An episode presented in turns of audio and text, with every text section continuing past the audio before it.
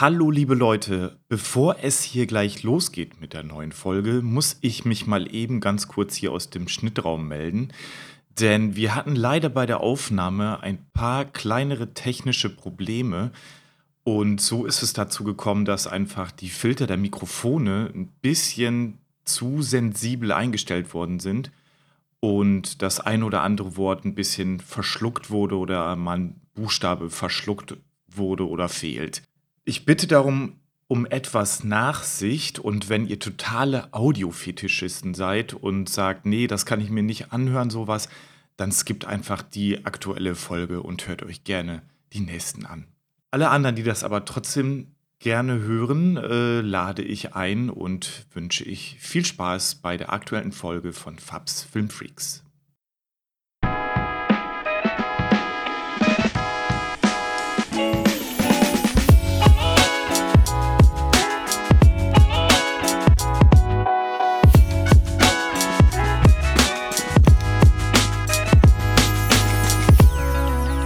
Was ist mit dir, Partman? Ich fahr runter nach El Honto. Und ich werde mich in einem Hotelzimmer mit einer Flasche Tequila und drei Transen einschließen. Ja. ist krank, Mann. Hallo und herzlich willkommen, liebe Podcasthörer und liebe Podcasthörerinnen, äh, zu einer neuen, weiteren Folge von Fabs Filmfreaks. Endlich ist wieder Podcasterzeit und äh, endlich habe ich einen meiner Lieblingswunschgäste hier. Wie schon quasi in der letzten vorigen Episode. Mm, Wieder ein Podcast-Veteran, möchte ich sagen, denn wir hatten auch zusammen mal einen Podcast. Herzlich willkommen, hier ist Gamerpixel TV, aka Ape. Hey, schön dabei zu sein. Und wir hatten schon äh, mit Sig zusammen den Podcast Nerdkomplex. Genau. Schon eine Weile her, ne? Schon paar Jährchen her, doch. Kann man, das zwei oder drei Jahre schon. Äh, es war es nicht vor Pandemiezeiten? Es war vor Pandemiezeiten. stimmt, das war vor oder? der Pandemie. Also gefühlt schon Ja. ein Jahrzehnt. 4000 Jahre. Wahnsinn. Ja, und ähm, die ein oder anderen kennen dich vielleicht von Twitch unter äh, Gamerpixel TV. Richtig, genau. Genau. Hast du da irgendwelche bestimmten Streaming-Zeiten, die du machst? Äh, ja, äh, da ich leider einen äh, Hauptberuf noch habe und äh, der ich dreischichtig arbeiten muss, äh, verändern sich natürlich die Streaming-Zeiten. Ich habe das jetzt immer so gemacht, dass ich Montag und Mittwoch mache. Je nach Schicht, entweder ab 18 Uhr, wenn ich Frühschicht oder Nachtschicht habe, oder ab äh, 23 Uhr, das ist Spätschicht. Und einen Tag am Wochenende. Das mache ich entweder Freitag oder Samstag, da ist aber immer 23 Uhr. Oder halt beide Tage, aber das ist immer unterschiedlich. Aber man kann auf jeden Fall eine Menge von dir sehen. Ja, Sag doch. Ich mal, du bist recht häufig äh, live. Das ist. Versuch's. so, sobald die Frau und die Kinder es zulassen. Genau. Ähm, am Anfang des Podcasts oder jeder Episode stelle ich eigentlich immer meinem Gast die Frage, damit auch die Zuhörer und Zuhörerinnen dich ein bisschen kennenlernen können oder wissen, woher wir einen Bezug zueinander haben, stelle ich immer gerne am Anfang die Frage, woher kennen wir uns denn, Abe? Du kennst meine Frau. genau, denn der gute Abe ist mein Schwager, also ist mein, mit meiner Schwester verheiratet. Dürfte jetzt schon quasi klar sein, woher wir uns kennen, ne? Genau. Es ist quasi, quasi, äh, ist das hier ein Familienpodcast heute. Ja, könnte man so sagen, genau. Die einzige Referenz, die ich von dir bekommen habe, äh, als ich eingeladen habe in den Podcast, weil ich frage ja mal gerne nach Lieblingsschauspieler oder Regisseur oder Genre, ähm, um mich da so ein bisschen dran zu orientieren, welchen Film ich denn dann gerne nehme. Und die einzige Referenz, die ich von dir bekommen habe, war, oh, auf jeden Fall, ich komme gerne, aber wir müssen auf jeden Fall äh, einen Film mit The Rock oder wie er sich jetzt nennt, Dwayne Johnson, äh, gucken, da du großer Fan von ihm als Schauspieler ja, ich, ich feiere den total. Ich fand den schon früher bei Wrestling, fand ich schon seit dem Film äh, äh, Central Intelligence oder so. Erster Film. Genau, ja. Seitdem feiere ich den voll und gucke mir eigentlich jeden Film, der jetzt gut ist oder nicht, mag jetzt dahingestellt sein, aber bisher fand ich eigentlich jeden gut. Hat er nicht auch äh, Walking Tall, hat er da nicht auch mitgespielt? War das nicht das, wo er so einen Typen mit einer Clothesline durch so eine Mauer basht? Den habe ich irgendwie immer im Kopf, wenn ich an The Rock denke. Weiß ich gar nicht. Ich glaube, das war bei Walking Also ich muss auch Tall. ganz ehrlich zugeben, ich gucke nur, na, ist keine Schleichwerbung, nur die Filme, die es auf Netflix verfügbar sind. Kenne Hm. nicht wirklich jetzt alle von denen, nur halt, die ich dann halt auf Netflix zum Beispiel gucken kann oder so. Wenn sie da mal aufploppen. Wenn sie, genau, richtig. Nee, man, ach, man muss auch nicht immer direkt ins Kino rennen. Ja, Man kann sich die ja auch heutzutage mittlerweile im Heim. richtig, genau. Ähm, so, und dann habe ich lange überlegt, äh, The Rock, The Rock, ja, finde ich ganz cool. So geiler Actionfilm, muss man ja immer sagen. Also Actionfilme werden es ja immer mehr mit, äh, immer mit The Rock. Es werden Ja. ja, selten irgendwelche Liebesromanzen oder sowas. Hätte auch Außer- mal was. Außer die, die Zahnfee hat er doch auch gemacht. Ja, also so ja, ja. Comedy äh, hat er auch. Aber die meisten sind halt Actionfilme. Und dann dachte ich noch weiter, welchen Film nehme ich denn? Weil im Idealfall nehme ich natürlich immer einen Film, den ich selber auch noch nicht gesehen habe. Und da dachte ich natürlich auch, hm, passenderweise, der gute Abe, der äh, ist auch so Videospielbegeistert wie ich. Das heißt, der hat wahrscheinlich dann auch einen Bezug zu Doom und so kam ich dann auf Doom mit The Rock. Ja, gut, wer kennt kein Doom? Das Spiel aus den 90ern, das dann irgendwann äh, sogar auf dem Index landete und da habe ich mir aber auch gedacht, ich war doch sehr skeptisch. Aber Spoiler, ich bin tatsächlich positiv überrascht, ehrlich gesagt. Also ich fand den gar nicht so kacke. Also im äh, Bezug jetzt generell als Film oder Als- auch als Videospielfilm, sag ich mal.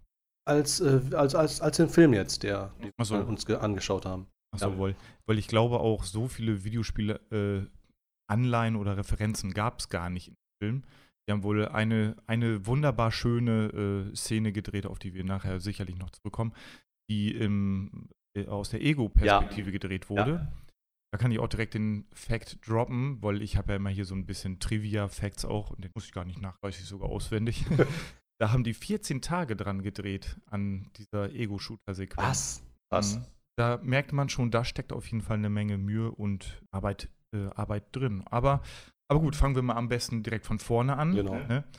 Äh, wir können ja erstmal hier droppen, der Film ist von 2005, ist der schon erschienen.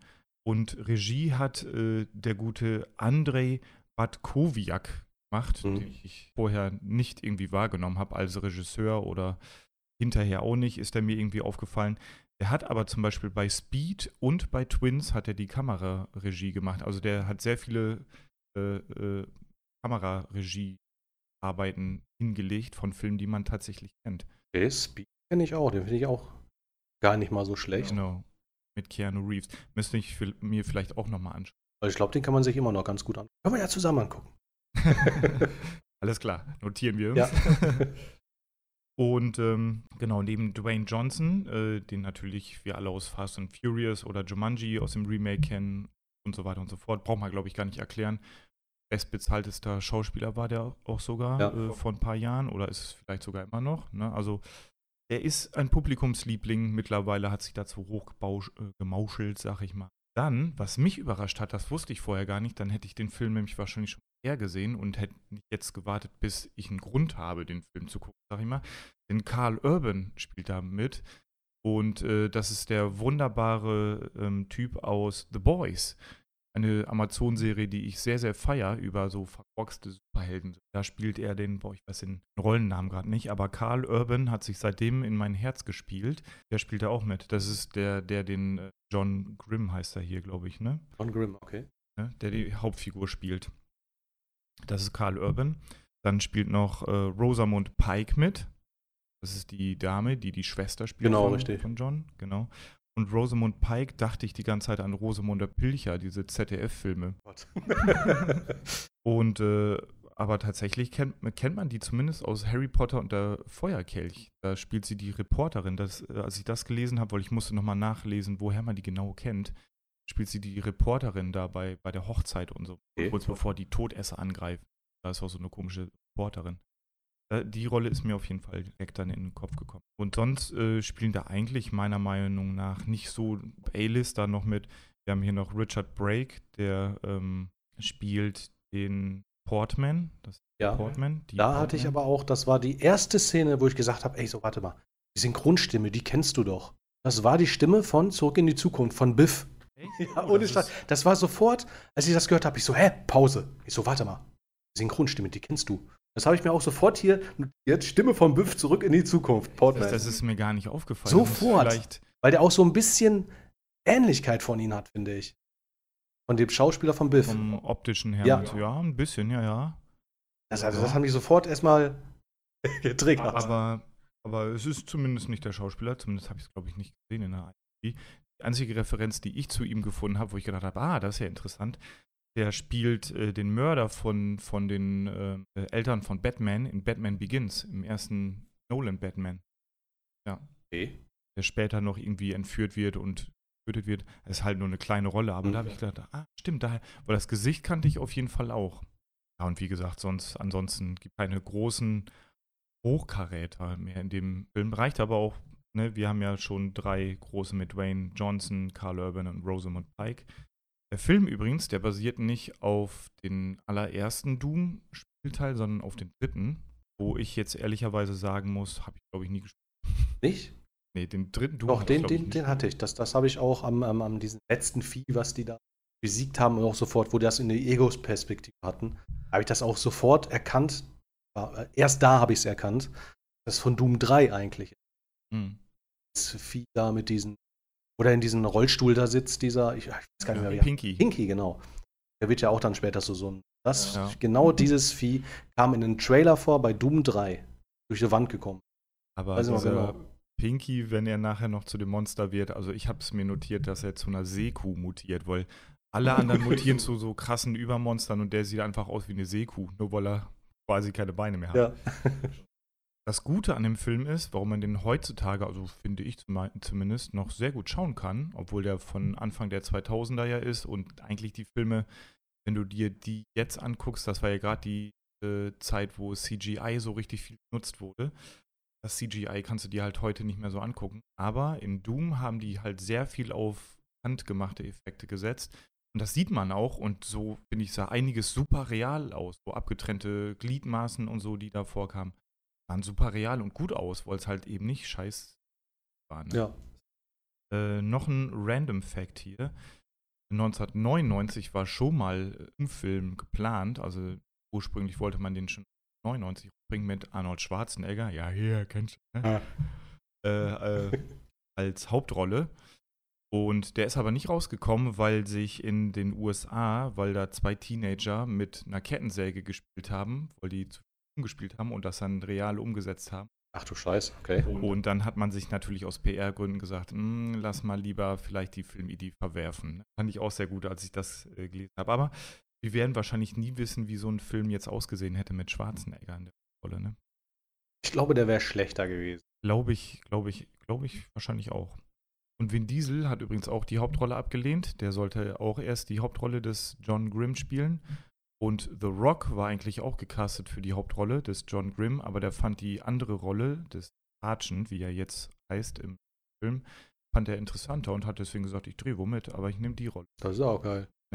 Weil vor allen Dingen, ich, äh, irgendwie passt das auch besser, wenn ich mir das vorstelle jetzt, dass The Rock der äh, gewesen wäre, wohl Sarge, muss man ja Film, der hat im Nachhinein betrachtet, hat er noch so ein bisschen, ist ja auch so ein kleiner Antagonist, Ja. ne? weil der halt einfach stumpf nach Befehl reagiert und äh, Aber ich fand, da, finde, das passte richtig. fand ich auch, fand ich optimal besetzt. Ja. Also ich konnte mir da jetzt keinen besseren vorstellen. Genau, dann sehen wir in dem äh, Film sehen wir nachher noch ein pochendes Herz. Da komme ich nachher nochmal drauf zurück. Das pochende Herz, das ist sogar eine Anlehnung an das It Software Logo. Ich habe mir sogar auf YouTube nochmal den Clip angeguckt äh, von einem älteren Intro. Okay, das musst du mir dem nachher nochmal, wenn das wir damit fertig sind, dann musst du mir das mal zeigen, weil das, Das weiß ich auch gar nicht mehr.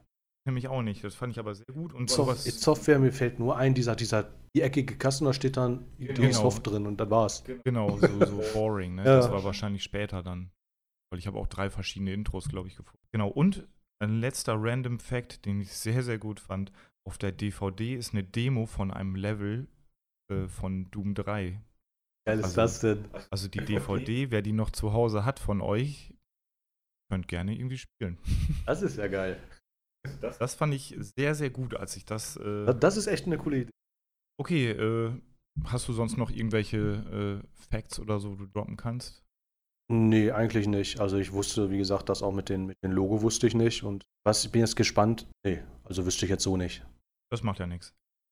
Ähm, genau, dann fangen wir am besten mal an. Und der erste Shot, der kam, den, den fand ich schon so gut, weil das ist ja von Universal Studios, ist das, glaube ich, der Film, ne? Genau. Und äh, die haben ja normalerweise die Welt als Logo und in dem Film aber im, als ersten Shot ist halt quasi der Schriftzug vom Universal Logo ist halt vor dem Mars. Das fand ich schon sehr Das fand ich auch cool. Was, was weiß auch gar nicht. Haben die Dune auch gemacht? Den habe ich nie gesehen. Ich habe den neulich erst gesehen, ist gar nicht so lange her, aber da kann ich mich gar nicht dran erinnern. Gibt es auch eine Neuverfilmung, glaube ich. Ne? Genau, die habe ich auch gesehen. Die, Ah, okay. auch. Die, die ganz alte Verfilmung von Dune, die habe ich davor mal irgendwie ein halbes Jahr vorher gesehen, als äh, gerade rauskam oder so, dass die das remaken, nochmal so zum Auffrischen, aber den habe ich gar nicht zu Ende geguckt, weil das, das konnte ich nicht mehr ertragen irgendwie. Schlecht gealtert. Okay. Und halt super lang. Ja, kommt immer drauf an, wenn dreieinhalb Stunden, ich habe aus Endgame angeguckt, äh, da merkt man die drei Stunden gut, nicht. Da ist wirklich so spannend die ganze Zeit gemacht, dann merkst du es nicht. Und wir zum Beispiel, wie zum Beispiel Filme wie Herr der Ringe oder sowas, die sich, ja, sagen wir jetzt mal, neun Stunden ziehen, sind ja drei Filme aufgeteilt auf jeweils drei Stunden, viel zu lang gezogen. Und das bei, bei Dune genau dasselbe ist. Ja, gerade äh, Herr der Ringe, die Gefährten, der Ah. erste Teil. Wenn man sich den heute nochmal rewatcht, das ist einfach. Viel zu viel äh, Infos, die total uninteressant sind. Genau, vor, ja, vor allen Dingen, wenn man das schon alles kennt. Ja. Es ist halt, ne, beim ersten Mal ist es vielleicht noch super spannend und aufregend und neu, aber wenn man das rewatcht, ist es äh, meiner Meinung nach auch schwierig. Ich mag allgemein nicht Filme, die so, ich finde so ein, zwei Stunden ist okay. Das heißt, eine Stunde sind zu wenig. Sagen wir so 90 Minuten. Wollte ich gerade sagen, so anderthalb Stunden finde ich eigentlich die optimale Länge für einen Film. Man muss ja auch ehrlicherweise sagen, man hat nie so, ähm, so jetzt dreieinhalb Stunden Zeit am Stück. Ja, ja, zum. Beispiel jetzt Doom auch, den habe ich jetzt äh, gestern Abend äh, angefangen und ich habe es auch nicht zu Ende geschafft, weil ich los musste und ich habe den dann heute Mittag habe ich den Rest nochmal geguckt, die letzte Dreiviertelstunde, weil ich es auch nicht geschafft habe und der geht nur eine Stunde 45 Minuten, der Genau. Film. Ne? Also Zeit ist Geld hier, wir müssen reinhauen. ja, aber ähm, da habe ich schon gemerkt, dass ich den splitten muss, weil ich es nicht schaffe an einem Tag. Ich habe es mir extra vorgenommen und habe mir gesagt, so, jetzt, wenn der Stream vorbei ist, dann holst du dir ein bisschen zu futtern und dann guckst du dir einen Film. Und da habe ich dir auch gerade schon erzählt, da hatte ich ein rieses Problem. So, jetzt wieder keine Schleichwerbung, aber man muss ja irgendwie an den Film drankommen. Und bei Amazon gab es den halt zum Leihen. Ich habe gesagt, komm, dann guckst du den da. Da stand dann, in ihrem Land nicht verfügbar. Was machst du denn jetzt? Ich so, ich bin am Morgen zum Podcast eingeladen. Ich so, ich muss den Film sehen. So, ich, ich so, gibt's doch gar nicht. So, müsstest du, du hast den, glaube ich, auch auf Amazon gesehen. Genau, ja. Warum kann der den gucken und ich nicht? Habe ich gesehen, den Film gibt es vier oder fünf Mal. Da sind das andere Dooms, was ich nicht glaube. Hab dann einen angeklickt und habe ich genau auch gesehen mit Dwayne Johnson und den konnte ich dann gucken. Fand ich so ein bisschen, ja, verwirrend. Ja, das Overlay von Amazon ist halt, da gibt es halt bessere. Ne? Das auf jeden Fall, ja. Entweder ist der Film da und du kannst die verschiedenen Sprachen auswählen. Ne? Aber ich glaube, was dich auch verwirrt hat, ich glaube, es gibt einen zweiten Doom-Titel. Ja, da, das war mit, da heißt aber nicht einfach nur Doom, sondern Doom. äh, Genau, irgendein Untertitel noch. Und der Genau. erste Teil heißt halt Doom, der Film. Ja. Das hat mich nämlich äh, als erstes auch verwirrt. Aber man muss äh, äh, der Klarheit hier mal äh, sagen, Gäste einlade, frage ich natürlich auch vorher immer, was die so für Streaming-Dienste haben. Weil das macht ja keinen Sinn, wenn ich mir jemanden einlade und der dann Film auf Amazon gucken soll. Du musst der erst aber mal gar kein Sky abonnieren. Genau. Das, das erwarte ich ja von, äh, von niemandem. Gut, dann äh, würde ich sagen, kommen wir mal zum Film. Ne? Wir waren jetzt schon beim Universal-Logo, was sehr schön ersetzt wurde. Und ähm, dann befinden wir uns direkt in der Zukunft. Es ist so Sci-Fi-Horror-Future-Shit, sag ich mal. Er spielt im Jahr 2046. Ich glaube, das weiß man nur, weil das ganz am Anfang so eine Stimme sagt, so ein Genau, Voice-Over. Ne? ja. Und ähm, er erzählt dann noch, dass die, die Menschheit irgendwie ein Portal gefunden hat zum Mars. Man nachher auch im äh, Film sieht, was so super hässlich einfach so eine Blubberblase Ja, ist. das ne? fand ich auch ein bisschen unspektakulär, sag ich jetzt mal. Ja, ich habe die ganze Zeit gedacht, was macht Flabber denn da Ja. jetzt noch mit drin? Und äh, auf jeden Fall haben die äh, quasi eine Schnellreisemöglichkeit zum Mars entdeckt. Genau, dann sehen wir die, die erste richtige Szene, wie man anscheinend sich auf dem Mars befindet, in so einer Station, in so einer Forschungsstation. Denn wir sehen viele Forscher in weißen Kitteln. Das ist ja immer das Gute, dass man nicht lange überleben, äh, überlegen, sind das Listen, sind das Soldaten. Nee, weiße Kittel alle an, alles klar, das sind Forscher. Easy peasy. Genau. Ne? Und die rennen halt alle weg und äh, flüchten vor irgendwas, was man am Anfang noch nicht sieht. Flüchten in einem Raum rein und äh, werden nach und nach so weggesnackt. Und ich glaube, nur ein Forscher kommt wirklich in den Raum rein. Der, der, der hat noch die Möglichkeit, noch eine weitere Frau reinzulassen. Die schreit schon so von, von weitem, lass mich rein oder lass die Tür auf, ich komme noch, ich komme noch. Aber er macht die Tür zu früh zu und sie verliert dann ihren Arm. Ja. Fand ich auch sehr, das war schon ein bisschen Foreshadowing. Auf jeden Fall habe ich erstmal gedacht, du fiese Möb, die halbe Sekunde hättest du auch noch warten können. Ne? und äh, der besagte alleinige Forscher, der da jetzt noch ist, ähm, setzt sich an den PC und funkt anscheinend irgendwie zur Hauptbasis, äh, dass man doch sofort die Forschungsstation abriegeln soll oder unter Quarantäne stellen soll. Mehr sagt er ja gar nicht am Anfang. Er sagt nur, hier macht ihr alles zu oder sowas, ne? macht Quarantäne. Und dann sehen wir, dass die Tür aufgesprengt wird und da so angedeutet eine so große Kreatur steht einfach. Ne? Das steht da, glaube ich, nur so ein paar Frames über. Ne? Ja, aber das, was du gerade an, angesprochen hast mit den Röhrenmonitoren, das hat mich da Mhm. so ein bisschen ja, getriggert, sage ich jetzt mal, weil wenn im Jahr 2046 haben jetzt 2022. Wer benutzt heutzutage noch Röhrenmonitore? Ja gut, äh, da, konnte ich, da konnte ich drüber wegsehen, weil ich ja wusste, dass der Film von 2005 ist. Ne? Ja, Und okay. man sich da vielleicht noch nicht so Flachbildschirme so als Massenmedium vorgestellt hat oder so. Ne? Da verstehe ich das auch. Vielleicht ist da ja auch die Lore, das weiß man ja nicht. Vielleicht ist die äh, Erde nicht mehr so reich an Materialien und man muss im Jahr 2046, muss man halt alte Röhrenmonitore wieder rebooten. Vielleicht kommen auch irgendwann Röhrenmonitore raus, die einfach besser sind als diese Flachbildschirme. Dann kann man Ja, auch wieder LAN-Partys machen. Wie. Das, das glaube ich nicht. Das glaube ich nicht. Aber LAN-Partys wäre schön. Ja. War geil. Genau, und das ist quasi so die Eingangssequenz, dass wir den Arzt sehen, der spielt auch später noch eine kleine Rolle oder eine größere Rolle sogar, Dr. Carmack heißt er, ähm, der halt funkt hier, macht alles zu, macht alles dicht. So, dann kommt ein Schnitt. Und wir sehen die Chaos-Truppe, habe ich sie mal genannt. Äh, es ist so mil militaristisch angehaucht, wir sehen die warten, äh, zwei spielen Baseball in so einem kleinen Raum, das sind halt so Blockbetten und so, halt wie so eine in einer Kaserne, sag ich mal, Ja. ne, so, so eine, Stu eine Stube in der Kaserne. Und zwei spielen Baseball. Äh, ich weiß gar nicht, was die anderen alle machen. Ich weiß nur, der eine, das ist äh, der, unser geliebter Portman, äh, weil die unterhalten sich so, was die denn in ihren Ferien machen wollen. Wohl anscheinend kommen die gerade von einem Auftrag zurück und haben jetzt erstmal Urlaub. Ne? Fand ich auch sehr gut, dass sie das mit Ferien übersetzt haben ins Deutsche. Ne? so Soldaten, die Ferien haben. Sehr schön. Ähm, auf jeden Fall sagt Portman dann, als er darauf angesprochen wird, was er denn in seinen Ferien äh, machen möchte, da beschreibt, äh, sagt er, er äh, schließt sich in ein Hotelzimmer ein mit Tequila und drei Transen. Hat er Transen gesagt? Der hat Transen gesagt, das, äh, Das habe ich wirklich nicht gecheckt. habe ich extra zweimal zurückgespult, weil ich da wirklich gesagt jetzt, oder? Das habe ich wirklich noch nicht gecheckt. Also es war, glaube ich, der erste Hint äh, so darauf, dass Portman oben im Kopf nicht alle so frisch ist wahrscheinlich. Ne? Hey.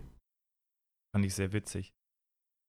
Ähm, dann kommt aber schon unser besagter The Rock rein, aka Sarge, denn der hat kurz zuvor Mitteilung bekommen von seinen Oberbefehlshabern oder was auch immer, dass Ferien gecancelt sind, denn die müssen zum Mars. Da wurde, äh, ist irgendwie Trouble an der Forschungsstation und die müssen sich das mal angucken und die sollen Daten sichern, glaube ich, einfach. Genau, heißt es richtig. Im Auftrag, ne? Die sollen die Daten sichern.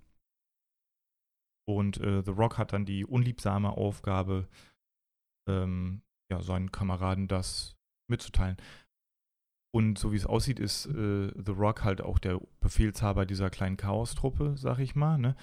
Was mich erst irritiert hat, weil immer äh, eingangs, wenn ich gelesen habe, hieß es, dass Carl Urban die Hauptrolle spielt. Dachte ich immer, Hauptrolle ist doch The Rock, der hat doch den höchsten Rang, dachte ich, ne? Das war ein bisschen verwirrend für mich, aber die sind dann alle ein bisschen am Rumstenkern und ja, hm, okay, dann müssen wir halt los, ne? Ähm, Carl Urban, aka John Grimm, guckt sogar erst noch ein bisschen, bisschen skeptisch, als es heißt, wir müssen zum Mars, äh, zum Auftrag, äh, weil er da eine Vergangenheit hat. Und mein erster Gedanke war natürlich sofort, ah, alles klar, hundertprozentig seine Ex-Frau. Habe ich gedacht, weil irgendwas, ich meine, die haben schon was gesagt von wegen mit einer Frau Ja, oder sowas, richtig, ne? Und dann dachte ich, alles klar, 100 pro seine Ex-Frau, aber nein, wir werden später feststellen, es ist die Schwester. Ja. Fand ich sehr gut, dass ich da nicht richtig lag. Auf jeden Fall befinden sich die Chaos-Truppe dann in so einem kleinen Flugzeug. Da dachte ich erst, also das ist, wird ein Raumschiff sein und die fliegen dahin. Ne? Und da, das fand ich super weird. Das wird im, äh, im Film später auch gar nicht mehr gemacht. Die nehmen dann, jeder nimmt sich eine Waffe und die Waffe spricht mit denen. Die Waffe sagt dann immer, alles klar, Sarge hat den Rang und bla bla bla. Die, die Waffe äh, re redet so richtig mit den Leuten, aktiviert, hm, fuck, das ist dein Rang. Ne, dass, als wenn jeder seine persönliche Waffe hätte. Ne? Ich habe mir schon ausgemalt, wenn die später schießen, dann sagt die äh, Waffe zwischendurch immer, ich bin fast leer. Bitte nachfüllen. Bitte R drücken. habe ich echt so gedacht, also dieses, dass die Waffe spricht, ich glaube, das habe ich so noch nie in irgendeinem Film gesehen. Doch. Ich weiß jetzt aber nicht mehr in welchen, aber das habe ich tatsächlich schon in anderen Filmen, aktueller ist. Der aktueller ist. Also ich weiß wohl, dass es demnächst ein Videospiel gibt, was, ähm, was äh, quasi auch dieses Feature hat. Da hast du nämlich so lebende Waffen und die Waffe redet die ganze Zeit mit, äh, mit dir. Das ist von den Machern von, die auch Rick and Morty machen, die sind da mit drin, das Studio. Und das ist ja sowieso eine durchgeknallte Animationsserie. Daher passt das sehr gut. Ich weiß gerade echt nicht, wie das Spiel heißt, aber ähm, gucken wir uns nachher auch mal einen Trailer äh, zu an. Da finden wir bestimmt raus, weil das, das war auch sehr, sehr witzig, wenn die Waffe die ganze Zeit mit dir spricht, weißt du, da, da schießt du ein und dann sagt die Waffe danach wow, war das wirklich nötig und wow. Ich glaube, das wird mir auf den Geist gehen. Und okay, so ein Navigationsgerät in so einer Waffe vielleicht für mich gar nicht mal so verkehrt, weil ich habe ja ein Orientierungssinn wie ein Toastbrot, aber. Das stimmt, das wäre natürlich gut, ne? Gefahr befindet sich weiter links. Das wäre natürlich ganz gut. Ja, aber das äh, habe ich mir noch notiert, weil das fand ich sehr, sehr, sehr stumpf. Ähm, genau. So, und dann sind die auch schon angekommen an dem Ark, also schöne Portal Richtung, Richtung Mars. Und auf dem Mars, äh, als sie da alle hin teleportiert werden, muss man natürlich erstmal, wie es in jedem so Zeitreisefilm ist oder wenn man durch irgendein Portal geht, jetzt außer vielleicht bei Star Wars äh, oder Star Trek vielmehr, wenn die gebeamt werden oder so, da kotzt niemand, aber jetzt hier auch, nach, äh, als die auf dem Mars landen, die Hälfte der Leute, die gebeamt werden oder dahin geblubbert werden, die kotzt erstmal. das finde ich immer sehr gut, dass man anscheinend so Schnellreise äh, nicht gut verträgt als Mensch. Es, es ist ungesund sein. Genau, und dann äh, sind wir in so einer großen Haupthalle äh, dieser Forschungsstation und da sitzt dann in einem Rollstuhl, der sehr cool designt war, das sah richtig cool future-mäßig aus, fand ich, sitzt dann der eben angesprochene Pinky, den du am Anfang schon erwähnt hast. Genau. Und wir erfahren auch, wieso er im Rollstuhl sitzt, weil anscheinend, äh, ich zitiere, sein Hintern in eine andere Galaxie geblubbert wurde, sag ja. ich mal. Ne? fand ich auch ganz witzig. Das fand ich auch sehr gut. Ich meine, das ist natürlich ganz, äh, ich dachte, so wird das dann nachher auch noch gelöst, dass die irgendwie eine Kreatur so auch per Beamen äh, zweiteilen und so. Mhm. Aber nö, das passiert gar nicht so wirklich. Fand ich aber sehr gut und der geht damit auch sehr offen um. Der, der kontert nur irgendwie von wegen, ja, Fehler können passieren oder so. Der sagt das so ganz genau. trocken, das fand ich sehr gut, ne? Hm. Jetzt erfahren wir, denn es kommt eine Forscherin auf die Gruppe zu und jetzt erfahren wir, das ist Samantha Grimm, die nicht Ex-Frau von John Grimm, also von Carl Urban, sondern die Schwester. Das ist die gemeinsame Vergangenheit, die die beiden haben und deswegen möchte John auch nicht auf den Mars, denn auch die, äh, das erfahren wir im Laufe des Films, die Eltern der beiden waren auch Forscher und die sind anscheinend, das habe ich nicht ganz gerafft, wenn wir zu der Szene kommen, vielleicht hast du, kannst du mir das erklären, vielleicht hast du das mehr wenn wir zu der Szene kommen. Ich spoiler noch nicht, aber mehr gecheckt, was mit den Eltern passiert ist. das hat mich nämlich, das ist noch so ein kleines Fragezeichen. Ich weiß, wo sie grob hingehen wollten, aber so ein kleines habe ich. Und dann, ab dann wird es für mich verwirrend. Weil es sind ja ähm, 1, 2, 3, 4, 5, 6, 7 Leute sind es, glaube ich. Acht Leute sind es, acht Soldaten, die mitreisen, habe ich mir hier aufgeschrieben einer, der bleibt eigentlich nur immer in der Haupthalle bei, bei Pinky. Den sieht man auch eigentlich nicht. Das ist dieser Asiate. Ich habe ihn einfach nur als Charakterbeschreibung Asiate gemacht, weil den sieht man, der hat keine Textzeile, äh, genau. nix. Der steht nur von Anfang an einfach bei Pinky, der erfüllt später nur einen einzigen Zweck. Ja, da kommen wir aber sicherlich drauf zurück. Und ähm, auf jeden Fall, äh, wie es jetzt äh, ähm, verwirrend für mich wurde, war, weil es sind sieben Leute, beziehungsweise sechs Soldaten, die sich dann immer in Zweiergruppen aufteilen. Und diese Zweiergruppen tauschen auch mal untereinander. Dementsprechend war für mich aktuell nie immer einsehbar, wer jetzt nochmal mit wem unterwegs Nee, das, war. das habe ich aber auch nicht verstanden. Das haben, die hätten feste Zweierteams lassen sollen, weil das ist gefühlt irgendwie, äh, splitten die sich immer auf in drei Zweierteams. Dann passiert was, dann treffen die sich wieder alle zusammen, dann splitten die sich wieder auf, aber in zwei, in andere Zweiergruppen. Ja. Das war für mich super verwirrend. ich habe mehrmals zurückgespult, um wirklich zu gucken, okay, äh, mit wem ist jetzt äh, The Rock unterwegs? Wo ist er jetzt Ja. da? Ne? Das fand ich super krass. Aber da ist mir das erste Mal aufgefallen, dass sie sich doch richtig an, an, an dieses Spiel, sage ich jetzt mal, orientieren. Weil man hat jetzt gesehen mit diesen engen Gängen, was man auch in dem Spiel hat. Das ist ja auch irgendwie auf Mhm. so einer Raumstation oder irgendwie sowas. Und da sind auch wirklich so enge Gänge mit die Türen, die so aufgehen. Und äh, das hat man das erste Mal gemerkt, okay, versuchen sich doch ein bisschen irgendwie an das Spiel so zu lehnen. Und das kommt ja später, sage ich jetzt, der Egos-Perspektive, wo wir dann darauf hin noch Genau. zurückkommen, auch nochmal ein bisschen so angestupst, so von wegen, ey, ist ein Computerspiel. Ja, das, ich würde es auch frech finden, wenn man das als Doom verkauft und da letztlich nichts. Ja, aber deswegen war ich sehr, sehr skeptisch. Das ja viele Filme, was zum Beispiel einfach, zum Beispiel Tomb Raider. Ja, oder nimm dir mal alle Resident Evil-Filme, ne? Also, Ja, wobei die Tomb Raider-Filme damals, weiß ich sogar noch, die fand ich sogar noch ganz cool, aber ich habe da ähm, Angelina Jolie nie als Lara Croft gesehen. nee. Also der, der hätte auch, äh, keine Ahnung, äh, Action Woman heißen können. Action Woman geht auf Wanderschaft. Ja. Äh, Wäre der bessere Titel gewesen. Ich äh, hätte mich gar nicht an Lara Croft erinnert gefühlt, so sag ich mal, ne? Gibt allgemein keinen Tomb Raider-Film. Auch der aktuellste da, die wollten ja das Spiel wieder gehen, auch von der Story her. Für mich war das auch einfach nur. Hm, ja, den fand ich leider auch nicht so gut. Da ist auch, glaube ich, nichts bei mir hängen geblieben im Kopf. Ein bisschen, aber wie gesagt, der war auch wirklich nicht gut. Also kann ich echt nicht empfehlen. Auf jeden Fall noch gar nicht so lange her, wie ich den gesehen habe. Kam der 2015 raus? Kann das? Ich glaube. Oder später sogar? Ja. Später. Weil ich habe den auf jeden Fall auch nicht direkt geguckt, als er rausgekommen ist. Irgendwann später, ein, zwei Jahre später. Aber wie gesagt, es ist nichts von hängen geblieben. Ich äh, habe nur die Hauptdarstellerin vor Augen, aber ich weiß nichts mehr Fand ich auch nicht Story gut. und so, ne? Als Lara Croft. Passt der überhaupt nicht? Weiß ich nicht. Muss ich mir vielleicht nochmal anschauen und mir da nochmal ein Urteil. Darum, aber darum, um ehrlich zu sein, habe ich auch Angst, mir den Uncharted-Film anzugucken. Den äh, feiern ja viele, da sagen viele, das ist super gut videospielmäßig umgesetzt wohl. Aber ich liebe die Uncharted-Reihe und für mich hat Tom Holland nichts mit Nathan Drake zu tun, rein optisch schon nicht. Auch wenn die jetzt sagen wollen, alles klar, das spielt irgendwie weiter vor, weil der ist ja, ja noch jünger. Und Mark Wahlberg als, ähm, wie heißt denn der, der, der ältere Dude nochmal, der Mentor quasi. Auf jeden Fall Mark Wahlberg als der. Also für mich ist es leider eine Fehlbesetzung gewesen, Ja. sag ich mal so. Und das, hält mich noch ein bisschen zurück. Das kann ich leider nicht wegignorieren. Ja. ne? Aber irgendwann werde ich den Film sicherlich gucken. Ich sehe schon den nächsten Gast, äh, den ich einlade hier, der sagt, unbedingt Uncharted. Ich bin ein riesen Mark Wahlberg-Fan. Ja. sehe schon. Genau. Ähm, so, die äh, Gruppe bekommt jetzt aber halt ihren Auftrag. Wir wissen, dass die Daten ja retten sollen und diese Daten befinden sich irgendwie in drei verschiedenen Abteilungen. Auf jeden Fall ist von drei verschiedenen Abteilungen. Sprach einmal Archä Archäologieabteilung gab es da.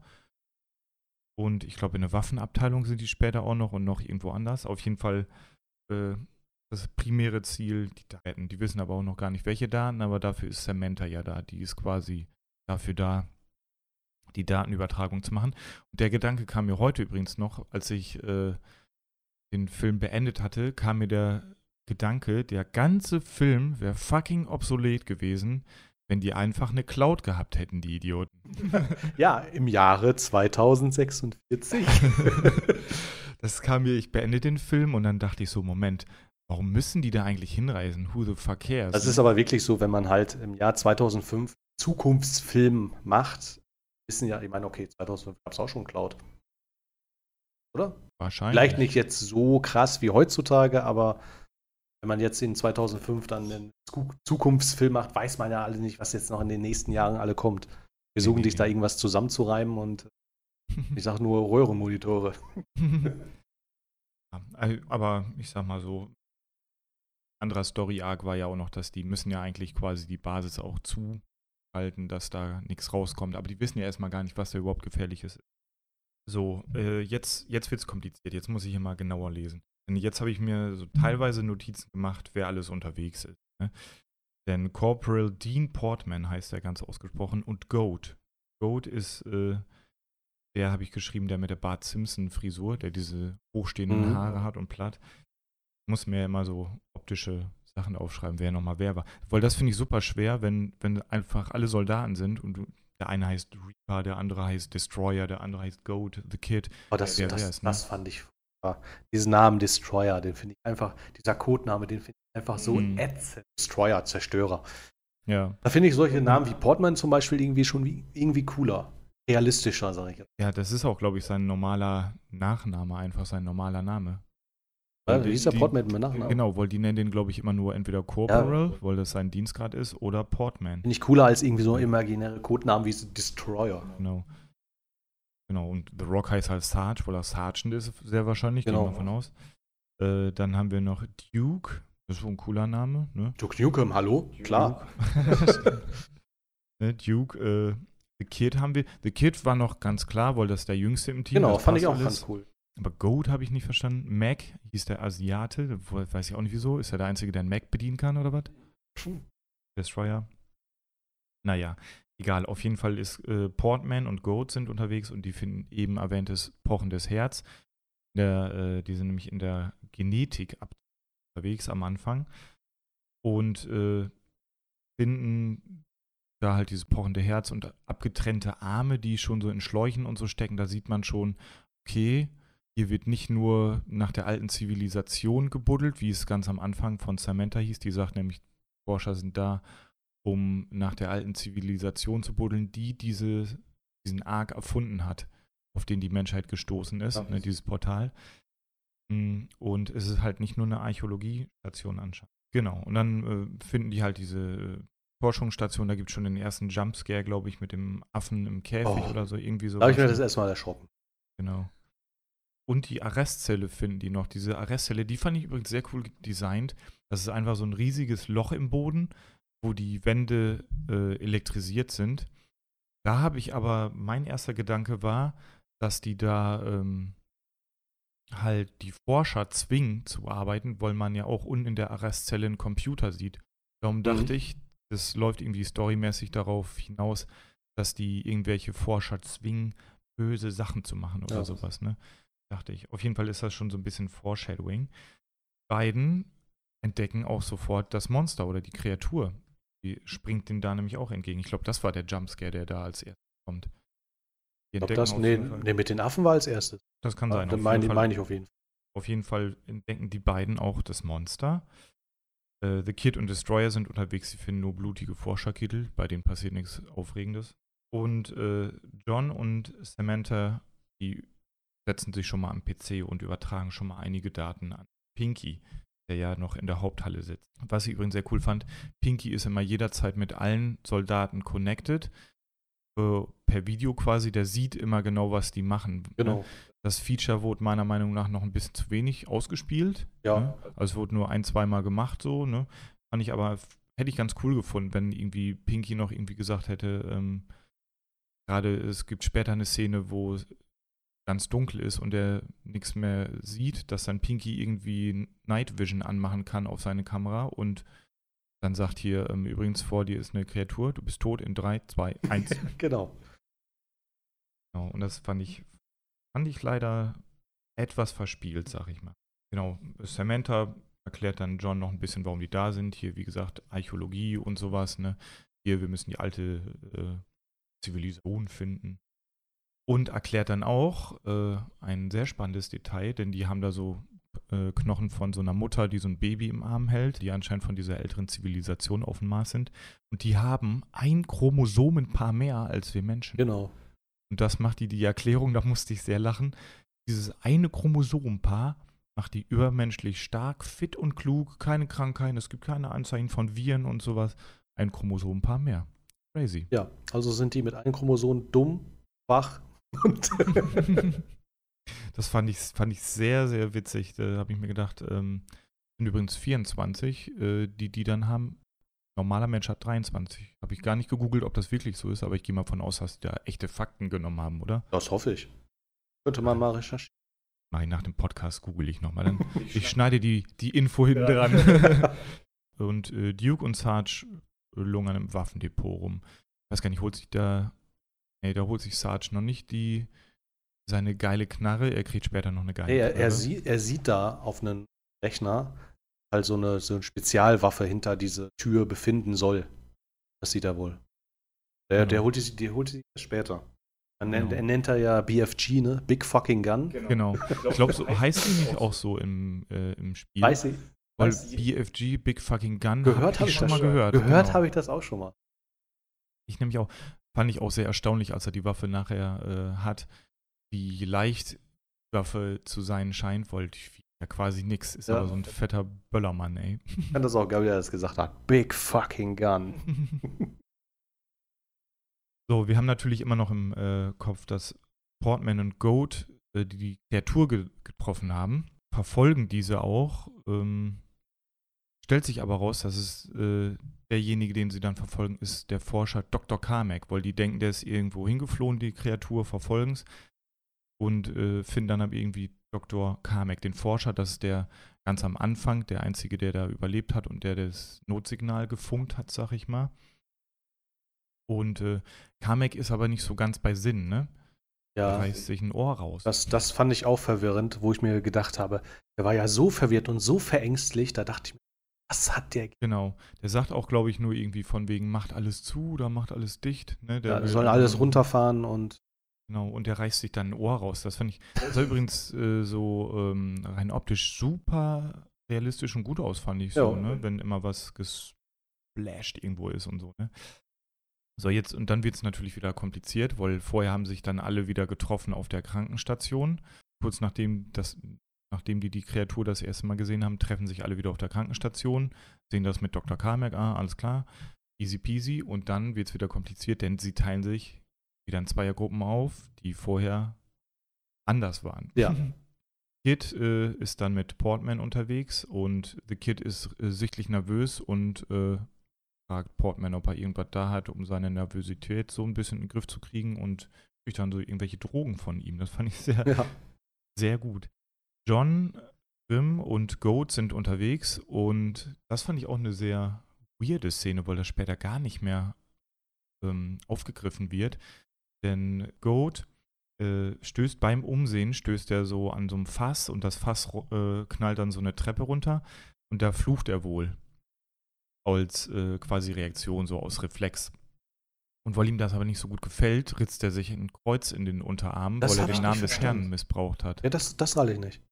Ich nämlich auch nicht, weil ich meine, ist okay, man kann den Charakter ja so schreiben, dass das äh, ein sehr religiöser Charakter ist.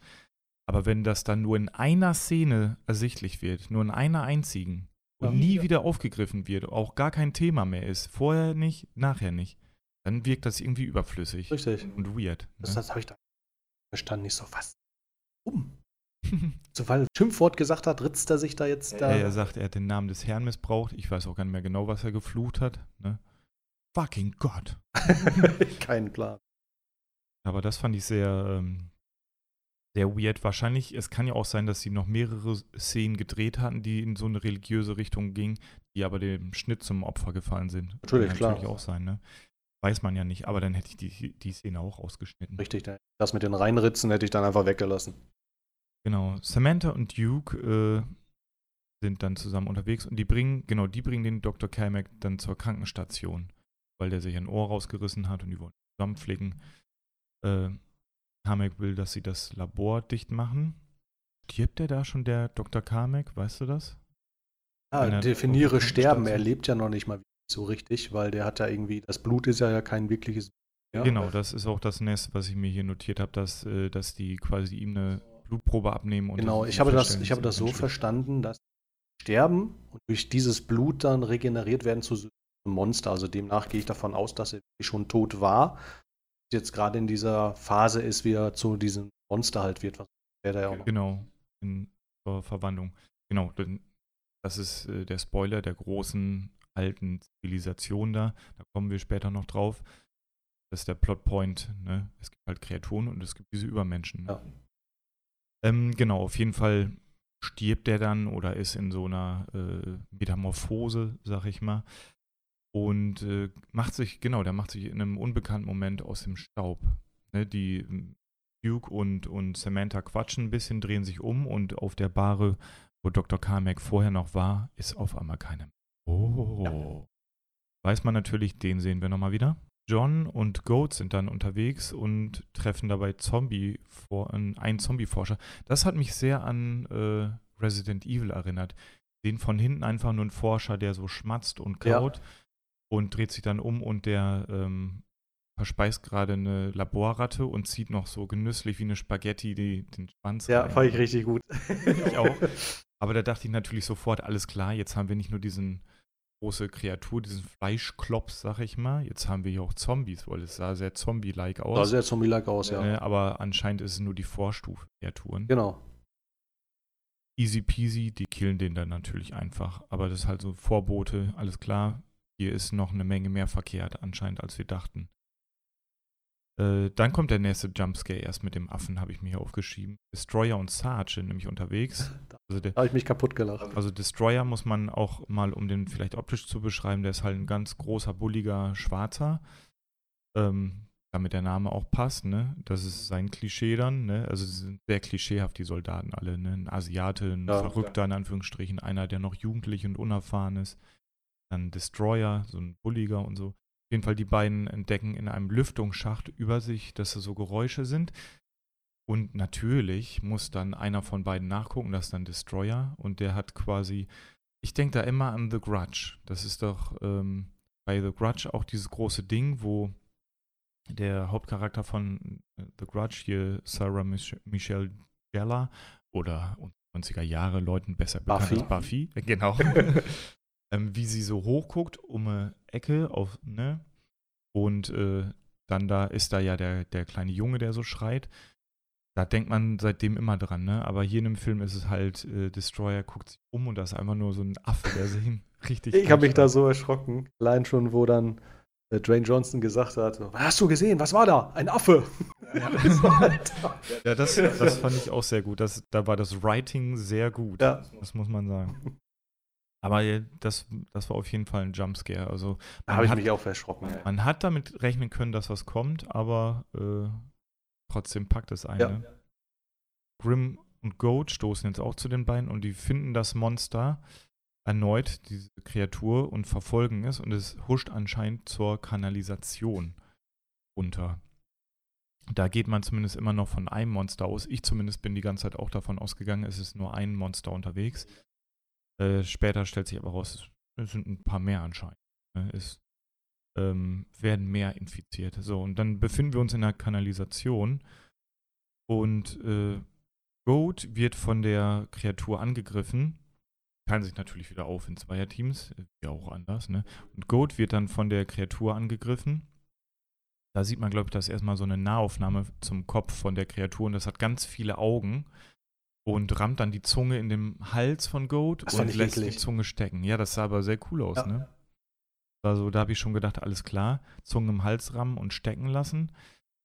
Ähm, und dann wird die Kreatur einfach abgeschlachtet. Also da denken wir schon, alles klar. Ich dachte zumindest, das kann es doch jetzt noch nicht gewesen sein. Ne? Dann befinden wir uns wieder in der Haupthalle, wo die Truppe alle hinrennt. Und äh, Sarge hat halt schon lange gemerkt, hier ist einiges verkehrt, hier, ne, wir müssen wirklich alles zumachen. Und erklärt Pinky und allen Zivilisten und Forschern, die da jetzt noch so rumwabern in der Haupthalle, dass sie sich sofort hier zum Ark bewegen sollen und sich da quasi verbarrikadieren oder sichern sollen. Ne? Finde ich auch ein bisschen spät, dass sie das jetzt erst machen, ne? Wenn die vorher schon irgendwie um Hilfe gerufen haben und gesagt haben, hier, wir müssen in Quarantäne, dass die immer anscheinend noch irgendwie frei überall halb rumlaufen können, mhm. ne? Fand ich ein bisschen crazy. Ähm, Goat ist jetzt natürlich so auch verletzt und wird zur Krankenstation gebracht. Äh, und da sah es dann wieder so ein bisschen wie Emergency Room aus, fand ich, denn da war dieses äh, klassische hier Defibrillator und wir verlieren ihn ja. und noch drei Millimeter, äh, Milliliter davon und was weiß ich. Ne? Aber da also muss ich, da muss ich ja immer sagen, da muss ich immer weggucken. Ich kann mir ja vieles Echt? angucken. Sobald da irgendeine Nadel dabei ist, gucke ich sofort weg. Ich kann mir diese Szene nicht angucken. Echt? Also ich oh, habe da nein. Oh. keine Probleme mit. Überhaupt Kein Problem. Das war gar nichts für mich. so. Aber no happy ending. Äh, wir denken zunächst, Goat stirbt. Er liegt seinen Verletzungen da, es ist alles zu viel und wird in so einem Leichensack verpackt in die Ecke.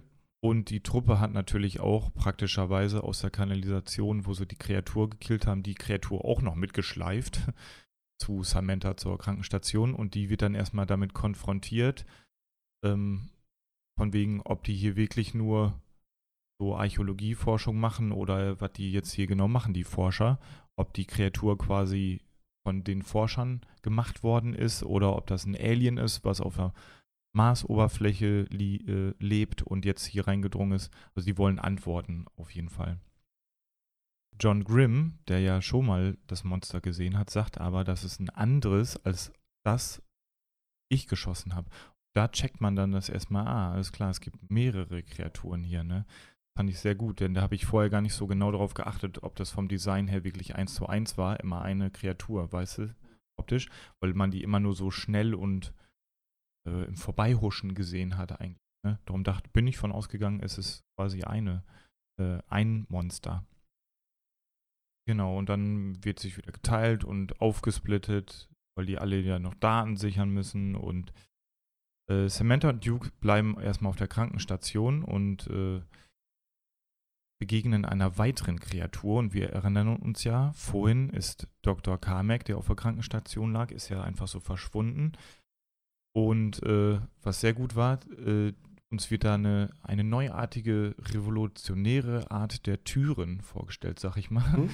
Die heißt Nanotür, heißt sie, und das ist einfach so, die Tür ist einfach, man kann da durchgehen, wenn man auf den Knopf drückt und wenn man auf der anderen Seite ist, drückt man wieder den Knopf und dann äh, manifestiert die sich so quasi. Das ist wie so, so Wasserfall, durch den man genau, laufen kann und der dann hart wird, sag ich mal so, umschreibe ich es. Das nennt sich hier Nanotür.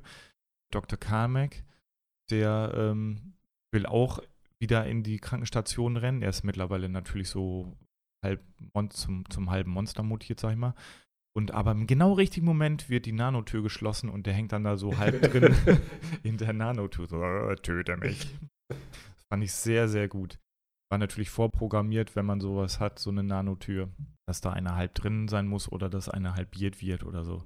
Ja klar, weil wenn du so überlegst, nirgendwo anders haben die eine Nanotür, nur da auf der Krankenstation. Dann, ich habe erst gedacht, man kann es noch logisch erklären von wegen, äh, das ist vielleicht so, ist nur eine Nanotür besser gegen Viren oder ne, dass keine Viren reinkommen oder sowas, habe ich vielleicht noch gedacht.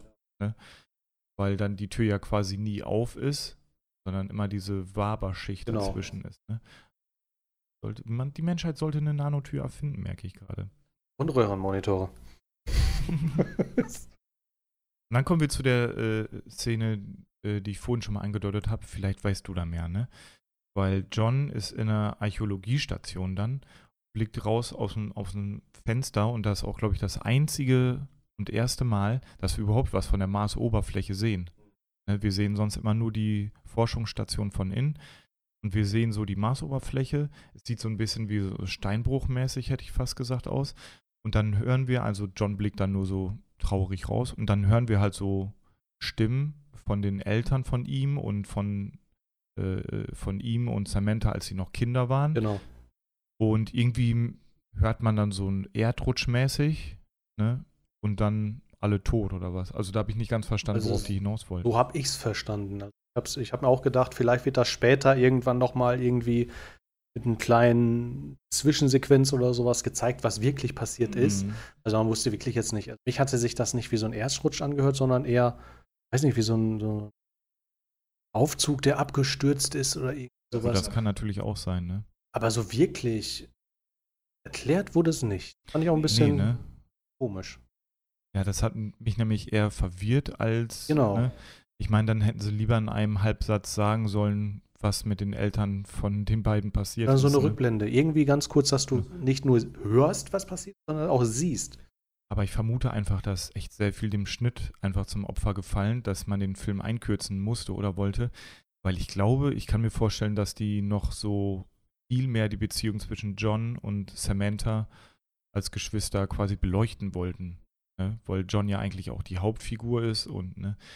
und sonst müsste man das ja gar nicht ansprechen, dass John eigentlich nicht auf den Mars wollte und so und dass die da Und dass er nicht Forscher geworden ist, weil seine Eltern Forscher waren, weil da irgendwas. Das hätte man ja alles rauslassen können. Ja, genau. Äh, Also es war so ein halbgarer Versuch, irgendwie zu erklären, alles klar, deine Forschereltern sind tot, mi, mi, mi. Richtig, genau.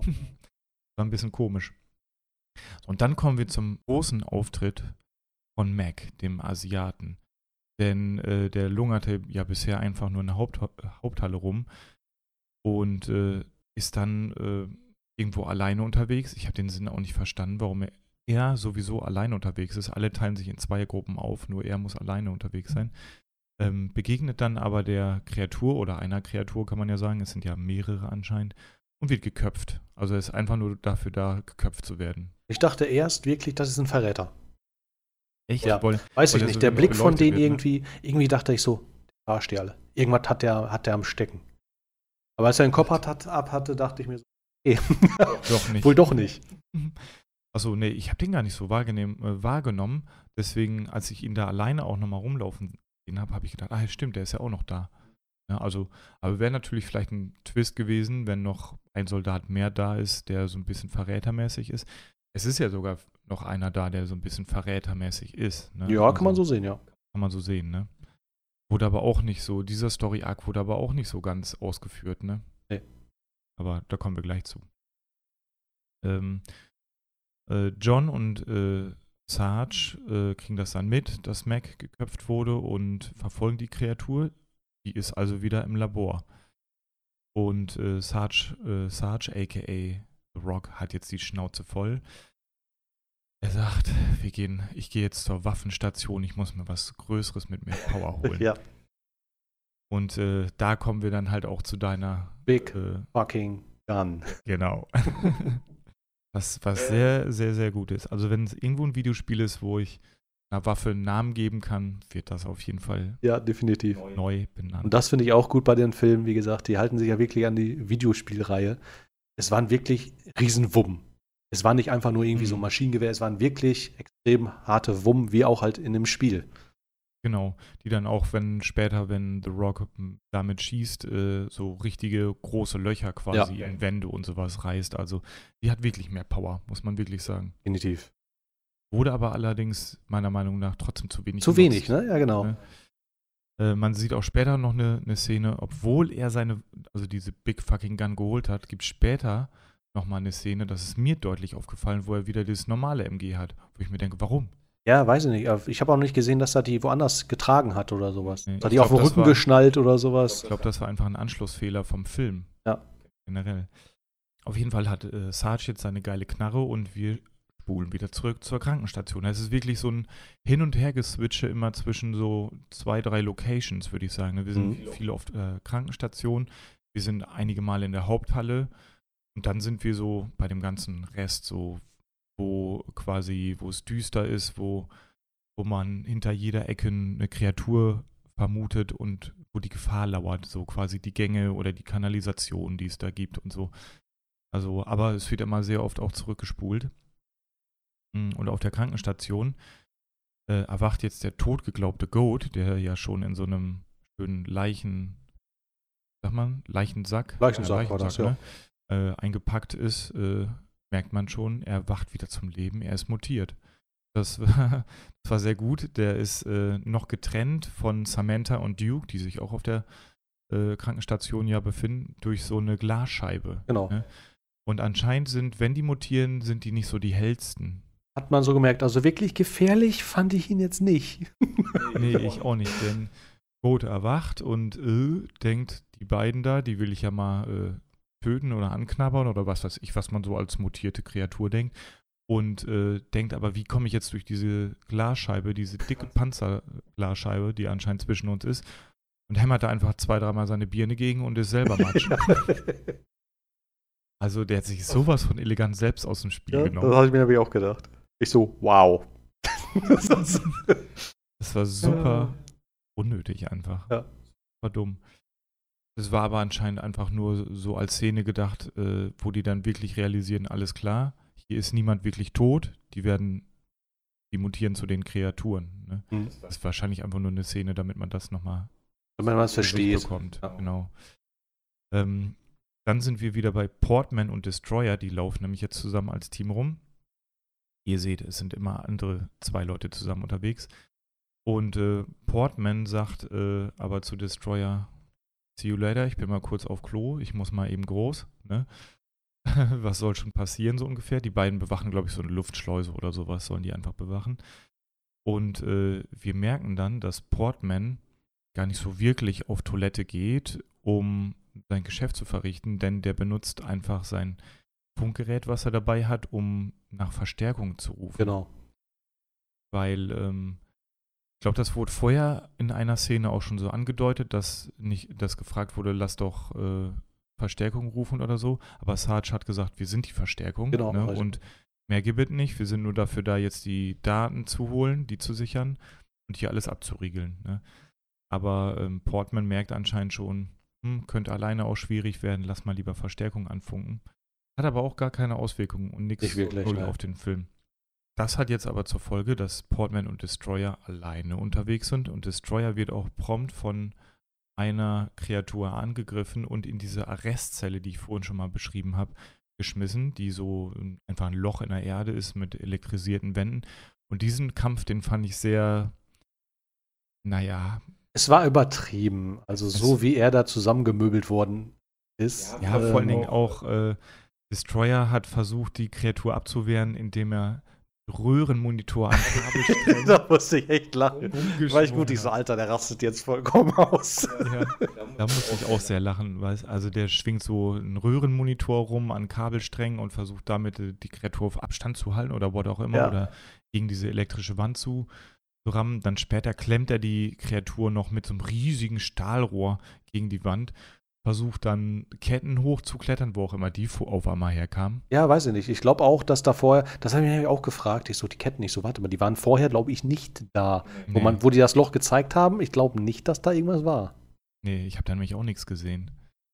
Und auf jeden Fall ähm, klettert, versucht er so die Ketten hochzuklettern, aber die Kreatur, so stark und klug wie sie ist, befreit sich äh, von ihrem eingequetschten Dasein und reißt Destroyer einfach nur zu Boden und der ist dann anscheinend auch Matsch. Da hätte ich mir ehrlich gesagt ein brutaleres Ende gewünscht. Ich auch. Ich hätte, da hätte ich irgendwie mir gewünscht, dass die Kreatur am Ende irgendwie vielleicht Destroyer von hinten packt und den Kopf zerquetscht. Ja, irgendwie oder sowas, ja. Ne? Ich meine, gut, das ist auch immer noch eine andere Sache, das dann optisch umzusetzen. Ich weiß nicht, wie es 2005 war, aber das hätte man ja schon machen können. Ja, oder irgendwie an den, so, da hast du ja gesehen, an der Kette, da war so, so ein Haken dran, dass er den da aufgespießt hätte und hochgezogen hätte oder irgendwie sowas. Auch, auch das, ne? Auch das. Oder einfach den Röhrenmonitor auf den Kopf hauen. genau. Kurze Zeit später sieht Sarge das auch einfach. Äh, der kommt da zufällig hin oder der wird benachrichtigt, weil er, ich glaube, der merkt, dass Destroyer nicht mehr antwortet auf den Funk.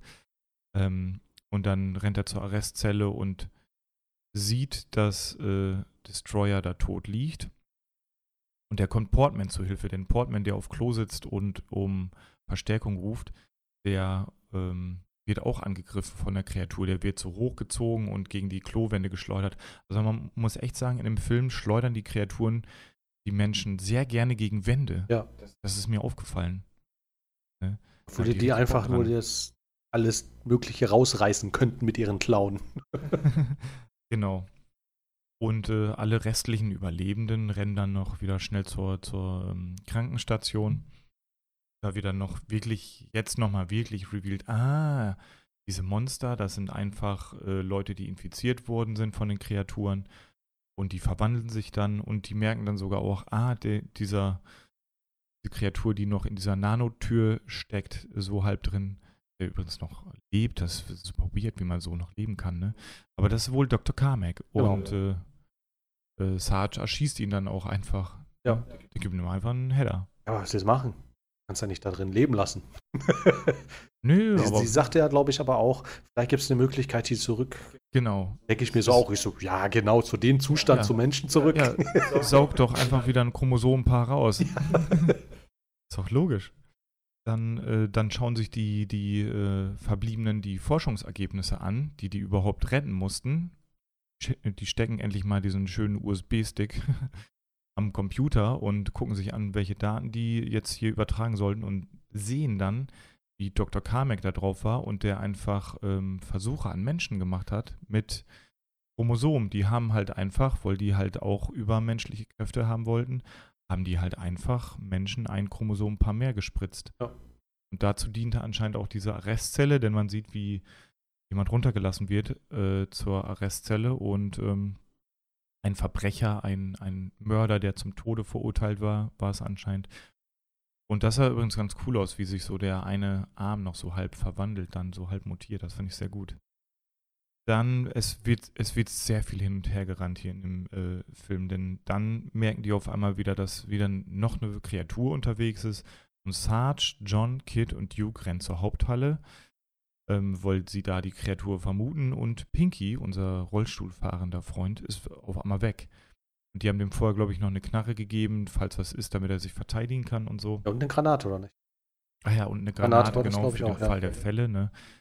Und äh, weil er soll, war ja auch so die letzte Bastion, der die Zivilisten und Forscher noch so, sag ich mal, schützt. Ist auf jeden Fall sehr viel hin und her gerannt. Dann sind jetzt auf einmal wieder in der Haupthalle äh, John geht aber zu Samantha zurück, weil die nicht mehr auf Funksprüche reagiert. Und Samantha, so klug wie sie ist, hat sie herausgefunden, dass das Monster nicht alle Menschen tötet, sondern halt auch welche infiziert. Und das äh, haben die halt irgendwie, so war halt die alte Zivilisation anscheinend, dass manche, die ein Chromosom ein paar mehr hatten, diesen übermenschlichen Kreaturen, sag ich mal, wurde, die klug waren und äh, gesund waren und stark und sowas. Und bei manchen waren es aber quasi so missgeburtmäßig, sag ich es jetzt mal, ja, die wurden dann zu diesen Monstern. Und das hat die kluge Samantha herausgefunden oder hat den Daten entnommen, hat sich wahrscheinlich einfach den USB-Stick nochmal näher angeguckt. Ne? Wir merken jetzt aber in der Haupthalle und im, am Arc, der da ja anschließt, dass alle Zivilisten die da eigentlich in Sicherheit waren, dass die alle tot sind und äh, so halb auf dem Boden liegen. Sarge bekommt aber so ein bisschen Panik, würde ich es mal fast nennen. Er denkt, ja, so richtig tot ist hier ja niemand und wenn die Kreatur die angegriffen hat, kann es ja auch sein, dass die Kreatur diejenigen äh, also infiziert hat. Genau. Ne, und die sich dann verwandeln in Kreaturen, wobei ich das auch schon wieder sehr weit hergeholt fand, da wir ja alle gesehen haben, es alle, die infiziert wurden, wurden per Zunge am Hals äh, infiziert. Richtig, das heißt, also eigentlich muss man nur auf den Hals gucken. Genau, man kann die auf jeden Fall identifizieren. Genau, aber Sarge, äh, das oberste Ziel von ihm ist einfach, Kreatur darf nicht auf die Erde gelangen und es ist ja jetzt schon quasi im Bereich, wo der Ark ist, unterwegs äh, und es darf auch kein Infizierter auf die Erde gelangen. Also Töten wir alle. Er, alle, die am Boden liegen, gibt er nochmal einen schönen Kopfschuss. Ja. Das fand ich sehr hart, muss ich ehrlich das sagen. Das fand ich auch krass. Das war eine Wendung, da dachte ich krass. Die gehen dann alle irgendwo weiterhin, aber The Kid soll da noch irgendwie bleiben und äh, warten und auf, auf die, also alle, die noch auf dem Boden liegen, quasi noch einen letzten Kopfschuss geben zur Sicherheit. The Kid findet dann aber ein paar Überlebende, die sich, die es noch geschafft haben, die haben sich irgendwo in so einer letzten Ecke zurückgezogen, entscheidet sich aber dagegen, die äh, zu töten. Und rennt wieder zurück zu Sarge und sagt ihm auch, hier, ich habe noch überlebende Zivilisten wieder gefunden. Was machen wir jetzt mit denen? Und Sarge ist erstmal so ein bisschen verwundert und sagt, war nicht der Auftrag, alle töten? Alle töten? Hier, komm. Tatatat, hier, nimm, nimm deine Knarre und alle töten. Ja. Aber natürlich wundert er, äh, äh, weigert er sich und möchte das nicht. Kann ich, kann ich aus menschlichen Gründen natürlich verstehen. Ne? Ja, ganz klar. Weigert er sich. Und da The Rock das aber nicht so ganz dulden kann, diese Verweigerung, äh, schießt der The Kid in den Hals. Das fand ich heftig. Damit habe ich auch nicht gerechnet. Da dachte ich auch, Alter, was für ein Arsch. Ja, ne? Also so sympathisch und cool wie The Rock am Anfang des Films war, mutiert er jetzt so in der letzten Viertelstunde zum Riesenwichser. Ja, richtig. Ja, so auf den Punkt getroffen. Also, da dachte ich auch, Alter, was ist das denn? Das war super krass, krasse Wendung auf einmal nur. Ja. Also ich dachte, die Antagonisten wären die Kreaturen. Das ist das Böse, was man bekämpfen muss. Nicht auch noch, dass jetzt äh, The Rock quasi als wird. Aber ich schätze, das war auch, warum er die Rolle des ähm, John Grimm abgelehnt hat und sich eher für die Rolle entschieden hat, weil das ist natürlich ein guter Twist, ne? Ja, klar. Der sehr spannend war, ne? Da rechnet man überhaupt nicht mit. Als nächstes habe ich mir hier aufgeschrieben, dass Pinky angegriffen wird und vom Monster hin und her geschleudert wird. Alle ballern wieder. Äh, alle ballern wieder habe ich hier, glaube ich, so oft stehen. Weil die äh, jagen ja gefühlt nur den Kreaturen hin und äh, hinterher und ballern ohne Ende. Und da ist mir zum ersten Mal da aufgefallen, in der Szene hat nämlich Sarge dann seine Big Fucking Gun nicht mehr. Hab ich gedacht, warum hat er die denn nicht mehr? Und es kommt regelrecht zu einem Resident Evil Part, denn richtige Zombie-Horden kommen und greifen an. Also das, das hatte für mich nichts mehr so mit Doom zu tun oder mit Nee, den vorherigen Kreaturen. Das Habe ich auch nicht halt richtig alles- verstanden, wo die jetzt plötzlich alle herkommen. Also waren das jetzt die Leute, die ja, nicht ja. infiziert waren, also die eigentlich der The Kid helfen wollte? Oder wo ich, kommen die nee, her? Nee, ich, ich glaube, ich gehe da, also ich bin davon ausgegangen, das waren Infizierte, die halt aber alle noch nicht so per Kopfschuss getötet wurden, weil The Kid seinen Auftrag ja nicht so ganz ernst genommen hat. Meinst du, dass das die Leute waren, die auf dem Boden noch lagen, die keinen Kopfschuss bekommen haben? Genau, da gehe ich mal von Oder aus. der Kopfschuss hat nichts gebracht. Oder das, oder halt, wir wissen ja auch nicht, wie groß die Forschungsstation ist. Die, vielleicht haben die, waren die noch nicht in allen Ecken und haben noch nicht alles beseitigen können. So, Ja. ne? Das wissen wir ja auch nicht, ob das vielleicht einfach nur ähm, das Ding war. Auf jeden Fall wird jetzt äh, der gute und liebe Duke gekillt. Den fand ich übrigens sehr sympathisch. Der ist ja hauptsächlich immer auf der Krankenstation mit Samantha gewesen. Der fragt, glaube ich, auch äh, am Anfang äh, John, ob seine Schwester noch Single ist. So knicki, Ja. knacki, ne? Äh, der wird jetzt aber auf jeden Fall leider gekillt, denn so eine Forschungsstation, muss man sich vorstellen, die hat nicht nur oben Lüftungsschächte, nee, auch auf dem Boden. der wird irgendwie in den Boden reingezogen durch so einen Lüftungsschacht. Ja. Das fand ich ein bisschen weird. Und ähm, Sarge wird sehr wichtig, äh, weil diese Zombie-Horde einfach zu groß und zu krass ist und die kriegen die Nanotür von der Krankenstation, wo die sich gerade befinden, kriegen die nicht so ganz geschlossen. Die hat so einen Defekt anscheinend so ein bisschen. Sarge wird dann von der Zombie-Horde rausgezogen nach draußen aus der Krankenstation raus. Und wir gehen natürlich erstmal davon aus, dass äh, Sarge tot ist. Ja, bin ich auch von ausgegangen. Da dachte ich auch, was? So, das, ist, das geht eigentlich gar nicht, weil ich gucke den Film ja, weil The Rock, The Rock muss der Held sein und das hat, das habe ich irgendwie so. Ich fand es einerseits auch irgendwie cool, weil damit rechnet man halt nicht, dass er Genau. so, ja, der Wichser, wie du sagst, wird. ne? Also das, war, das fand ich, wie, ich, ich war da mit mir am Kämpfen. Fand ich, finde ich das jetzt geil oder ja nicht geil? War Ja. irgendwie so, so ein, Kann ich verstehen. Ich bin mir auch noch nicht so sicher, ob ich das so geil fand, dass er so eher die Arschlochrolle da hat. ja, Ne? Ähm, aber es war auf jeden Fall so vom Überraschungsfaktor super gut. ja, das auf Weil- jeden Fall. Aber wahrscheinlich ist das auch so, weil ich glaube, Doom war das der erste Film sogar von The Rock, den er damals gedreht hat. Boah, das weiß ich nicht. Ich meine, das war zumindest einer der ersten. War einer der ersten, ja. Und ich sag mal so, wenn man jetzt The Rock kennt, kennt man ihn ja nur von sympathischen Rollen. Immer, Genau. Der ist immer der Publikumsliebling. Darum erwartet man natürlich auch, dass er das bei Doom auch war. Ja. Ne?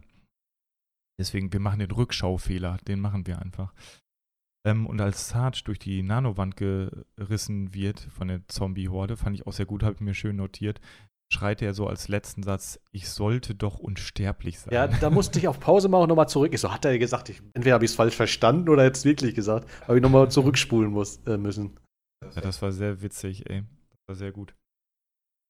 Carl Urban, äh, beziehungsweise James Grimm, wie er heißt, hat auch ein bisschen was abbekommen von den Zombies und er und Samantha schaffen es dann noch, äh, sich zu retten und wegzurobben, sag ich mal, in einen anderen Raum.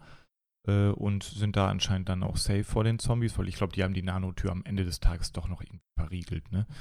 Und äh, Samantha sieht aber, dass er so verwundet ist, dass anscheinend kein Aspirin hilft, kein Verband, kein Nadel und Faden, um Wunden zu nähen. Er, er ist faktisch schon tot. Genau, er ist faktisch schon tot. Und was macht man da natürlich als gute Schwester? Hm. Wir haben doch rausgefunden, dass wenn man ein Chromosompaar mehr hat, dass man dann entweder Monster wird oder übermenschlich. Hm, komm, wir gehen bei dir mal die 50-50-Chance ein. Die spritzt, spritzt ihm einfach eiskalt Chromosom. Ja, das, das habe ich mir aber auch gedacht. Ich so, okay. Aber dann kommt eine Szene, die ich richtig gefeiert habe. Genau, weil dann äh, verfällt er quasi so ein bisschen in Ohnmacht, nachdem er so seine Spritze bekommen hat mit den Chromosomen. Und als er wieder zu sich kommt, ist Samantha plötzlich weg. Keine Ahnung, warum auch immer. Das habe ich nicht begriffen. Sie ist auf jeden Fall auf einmal weg. Und er sucht sie. Und wir sehen aber ab dem Zeitpunkt alles aus der Ego-Perspektive. Ja. Was sehr, sehr, Das, sehr, sehr das geil fand war. ich mega gut. Ich gesagt, ich so, das ist eine richtig geile Idee gewesen. Also das ist Next Gen. Das, Genau, das fand also- ich richtig geil gemacht. Allein wegen der Idee war, war der, hat sich der Film gelohnt, Ja. sag ich mal. Das war sehr cool. Ich meine, es gibt natürlich heutzutage auch einige Filme, die jetzt auch komplett in Ego-Perspektive äh, gedreht worden sind. Ich glaube, Hardcore hieß der eine. Der ist richtig durch die Decke gegangen. Den muss ich mir auch noch äh, mal irgendwann angucken. Das ist, glaube ich, auch ein Kurzfilm nur oder so. Okay. Aber auf jeden Fall, der soll richtig gut sein. Ne?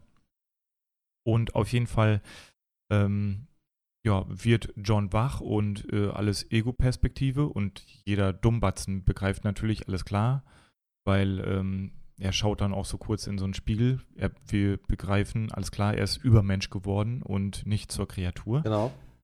Und dann beginnt so eine äh, Plansequenz, wo wie er einfach nur Kreaturen abschlachtet. Ja. Das fand ich sehr, sehr gut. Äh, dem einen Zombie schießt er quasi so die Hand ab und der Zombie hat eine Axt in der Hand und die Axt landet dann durch Zauberhand auf einmal in seinem Kopf. Das war ein bisschen affig. Ja. Eine Kreatur verbrennt da, das sah richtig, richtig geil aus, indem er dahinter auf die Rohre schießt und da kommt dann Feuer raus. Eine tötet er noch mit einer Kettensäge. Eine andere Kreatur fand ich auch sehr gut. Kommt von sich aus mit einer Kettensäge auf ihn zugerannt. Da habe ich mir auch gedacht, vorher hatten die Kreaturen keine Waffen. Jetzt auf einmal ist da einer mit einer Waffe. Okay. Why Aber das not? waren auch alles Szenen, wie man wirklich bei Doom 3 die genau. Gegner töten konnte. Genau, gerade die Kettensäge war ja, Genau. ist ja auch so prägnant, sag ich mal, für Doom. Ähm, das war sehr, sehr cool. Und dann ähm, findet er auch noch das, ganz am Anfang haben wir es mal angesprochen, Pinky, der Rollstuhlfahrer, der ja auch gebissen wurde oder infiziert wurde vielmehr und sich verwandelt hat. Ich habe es am Anfang geschrieben zu einer Seekuh, weil für mich sah er so aus wie eine Seekuh. Weißt, du, alle Kreaturen, ihr müsst euch das, wenn ihr euch den Film anguckt, das fand ich ein bisschen dumm, weil alle Kreaturen sehen mehr oder weniger gleich aus, nur er sieht irgendwie ein ganz anderes Design. Er hat glatte Haut, äh, hellblau, hat so äh, markante Eckzähne. Das fand ich ein bisschen Genau, komisch. wie das, warum wie das er? Vieh halt im Trailer von Doom 3. Ja, aber warum? Warum Äh, er? weiß ich nicht. Ich glaube, die wollten einfach nur noch mal irgendwie so einen kleinen Stups geben, so von wegen, äh, der, das Ja. ist Doom 3 oder sowas. Ja, Ich glaube nicht, dass das irgendwie so einen Grund hatte jetzt, weil der irgendwie im Rollstuhl Nee. saß oder was weiß ich. Nee, man kann es nicht logisch erklären. Ja. Aber das, das äh, Coole war dann, äh, John äh, tötet ihn noch, indem er so schön an eine Wirbelsäule äh, mit der Kettensäge sägt und schön das zentrale Nervensystem lahmlegt und der sich dann gar nicht mehr richtig bewegen kann und dann wieder erschossen. Finde ich sehr, sehr cool. Also diese Sequenz, ich glaube, das waren nur so zwei, drei Minütchen maximal oder so, aber die hat sich sehr gelohnt. Ja. Sehr gelohnt. Und dann ähm, findet er auch Samantha wieder, denn er sucht ja seine Schwester. Dann taucht aber noch ein anderer, uns Bekannter auf, äh, denn Sarge taucht plötzlich wieder auf und wir sehen auch direkt, er hat eine klaffende Wunde am Hals. Also, wir können eins und eins zusammenzählen. Jupp. Er ist infiziert worden. Ich glaube, das äh, haben die auch so irgendwann im Film erklärt, dass äh, das halt nicht Zufall ist, wer Kreatur wird und wer Übermensch wird, sondern es hängt irgendwie mit der eigenen mentalen Stärke oder sowas Ja, genau, zusammen. Ne? Dass nur wenn du wirklich crazy und gut drauf bist, dann schaffst du es auch, Übermensch zu werden. Und natürlich hat auch Sarge es geschafft. Ähm, und äh, äh, hat er da noch seine Big Fucking Gun? Ja. Das weiß ich jetzt gerade gar nicht. Da, ja, da hat er sie wieder. Aber ich glaube, der schießt damit nur einmal. Ach ja, einen, stimmt, einen genau. Schuss hat er noch. Genau, stimmt. Die, die äh, quatschen ja vorher noch. Er sagt ja, ich habe noch einen Schuss und äh, John sagt, ich habe noch ein halbes Magazin. Weil irgendwie äh, ähm, ballert Sarge dann nur einmal, verfehlt natürlich und dann versteckt er sich so. Das war so, so ein bisschen rumschleichmäßig und John musste immer gucken oder hören, wo ist denn Sarge und hat dann immer daneben geschossen, weil Sarge schon weggelaufen ist und so. Und das endet dann einfach darin, dass beide sagen, alles klar, wir haben keine Munition mehr, komm, Faustkampf. Ja. Und natürlich muss es auch eine Prügelszene geben in einem Film, wo ein ehemaliger Wrestler mitspielt. Ja, ne? klar. Also das ist dann natürlich schon super inszeniert gewesen, weil klar, The Rock, der kann das. Ne? Das finde ich, da freue ich mich immer besonders drauf, wenn The Rock irgendwie körperlich so selber kämpfen muss in Filmen, finde ich, ist immer gut inszeniert. Was natürlich ein bisschen gestört hat, fand ich, weil die ja beide jetzt so Übermenschen sind. äh, die biegen irgendwann so ein ja, Treppengeländer, biegen die wie so eine weiche Nudel. Es, es war der Endkampf, bin ich ganz ehrlich, den fand ich kacke. Das, ja. das war zu übertrieben. Mhm. Wo er da dann diese äh, Geländer, da mal biegt sich das dann wieder gerade und dann durch die Hand von ihm und biegt das dann von der anderen Seite wieder zurück und ja. das fand ich too much. Das ja. war einfach too much. Fand ich auch, fand ich auch, das äh, hat nicht so ganz den Zweck erfüllt. Ja. Ne? Aber dann, ähm, das fand ich ein bisschen unlogisch, denn äh, John kettet sich quasi so mit diesem Treppengeländer äh, an Sarge, durch quasi durch beide Handinnenflächen, genau. jeder durch eine, ähm, dass die beide quasi aneinander sind. Und dann aktiviert er irgendwie den Arc, dass, dass dieses Portal geöffnet wird und äh, dass Sarge da so halb reingesaugt wird. Und äh, dann habe ich das aber nicht verstanden. Dann irgendwie äh, biegt er den Draht, äh, das Treppengeländer in seiner Hand doch wieder gerade, damit Sarge da reinfliegt oder was? Genau. Das habe ich nicht verstanden. Ich habe gedacht, schickt er den jetzt absichtlich zur Erde oder was? Ich, ich, dachte erst, weil er nur halb drin ist, er möchte irgendwie, dass das eine Teil da ist und das andere Teil genau. auch. Dachte ich auch, dass er, dass er quasi. Den Krüppel macht auf, auf gut Genau, dass er nur noch gegen Oberkörper The Rock kämpfen muss. genau. Aber das ist ja irgendwie letztlich gar nicht passiert. Nee. Ne? Ist das dann flupp weg. So. Ja. Komisch. Ja, wir sehen dann einfach nur, äh, ja, wie er auf dem Boden dann wieder landet, nichts passiert als easy peasy, oh Schreck. Und ähm, dann nimmt John einfach eine Granate, die er auch, seien wir mal ehrlich, mal vorher hätte einsetzen können. und äh, jagt halt Sarge in die Luft. Und das war der in Anführungsstrichen große End Endkampf. Das fand ich, wie gesagt, ein bisschen blöd. Da fände ich besser, dass äh, wirklich, dass da irgendwie die, die Hauptkreatur da oder irgendwie sowas, und so ein Riesenvieh, das ja wirklich gegen kämpfen hat. Das ja. fand ich halt ein bisschen jetzt Sergeant so. Okay, wie gesagt, der, der, Twist ist ganz geil. Man rechnet wirklich nicht, dass plötzlich so Rock äh, einer von den Bösen wird. Sozusagen. Ja. Aber ja. das Ende, das ist das Einzige, was ich überhaupt nicht an dem Film mochte. Ja, das, das kann ich auch verstehen. Weil im Endeffekt ist es dann auch schon vorbei. Wir haben das Happy End. Wir sehen John und Samantha, wie die beiden quasi im Aufzug äh, sind, Richtung, Richtung Ark oder sowas oder Richtung Heimat, was auch immer. Und äh, Bruder und Schwester sind wieder versöhnt. Die Forschungsstation, alle sind tot. Ich hoffe, die haben sie auch ähm, ähm, abgeschottet, dass nicht doch noch eine Kreatur mitkommt. Nee, aber das ist halt so. Dann ist der Film vorbei. Genau. Dachte ich auch schon. Ich so, ui. War jetzt so im Kampf, bam, bam, zam, alles klar, wo Ende. Ja. das war Doom, aber ich, man muss äh, wirklich sagen, mh, mm, also fangen wir mal mit deinem Fazit an. Was, was äh, denkst du denn über den Film? Also ich bin auf jeden Fall positiv überrascht. Ich dachte wirklich, das wird der feinste Schrott, den ich mir wahrscheinlich mit The Rock angucken. Aber ich fand den tatsächlich sehr unterhaltsam, bis halt das Ende, dann lässt sich drüber streiten. Es gibt sehr viele Filme, wo ich den Film allgemein gut finde und das Ende dann halt irgendwie ein bisschen so mäh. Äh, also ich kann den definitiv empfehlen, gerade auch wenn man äh, Doom gespielt hat oder die Spielereihe kennt oder sowas.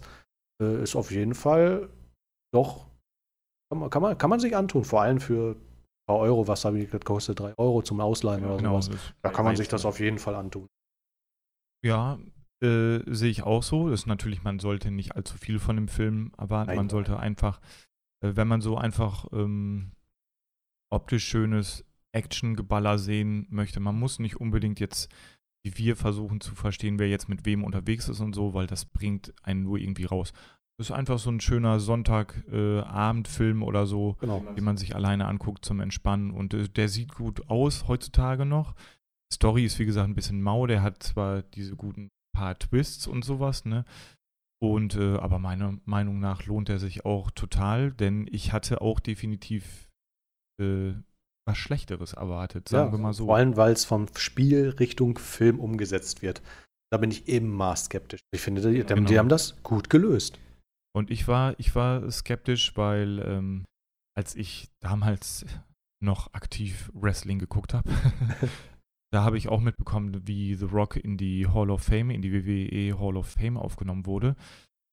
Hm, oder ne, ich glaube, das war gar nicht bei seiner eigenen Aufnahme, das war bei einer Aufnahme von seinem Vater oder sowas, wo er die Laudatio ge gehalten hat. Irgendwie auf jeden Fall ähm, stand er da bei der Hall of Fame und hat sich über John Cena lustig gemacht, weil John Cena, den man auch noch vielleicht kennt als Wrestler, mittlerweile auch als Schauspieler. Und da hatte John Cena gerade seine allerersten Gehversuche in Schauspielerische versucht.